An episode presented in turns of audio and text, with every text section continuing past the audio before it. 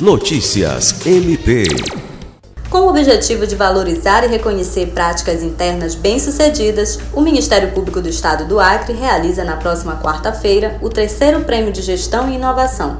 Coordenado pela Diretoria de Planejamento, o prêmio é um instrumento instituído pelo MP Acreano para prestigiar e dar visibilidade a projetos executados em seus diversos órgãos, alinhados aos objetivos estratégicos e institucionais e que apresentem resultados geradores de benefícios à sociedade. As práticas participantes foram inscritas no Banco de Projetos, plataforma que conta atualmente com 135 projetos cadastrados, dos quais 39 estavam aptos para concorrer. A comissão julgadora é composta por 11 pessoas, incluindo representantes de instituições públicas, entidades e conselhos de classes e a sociedade civil.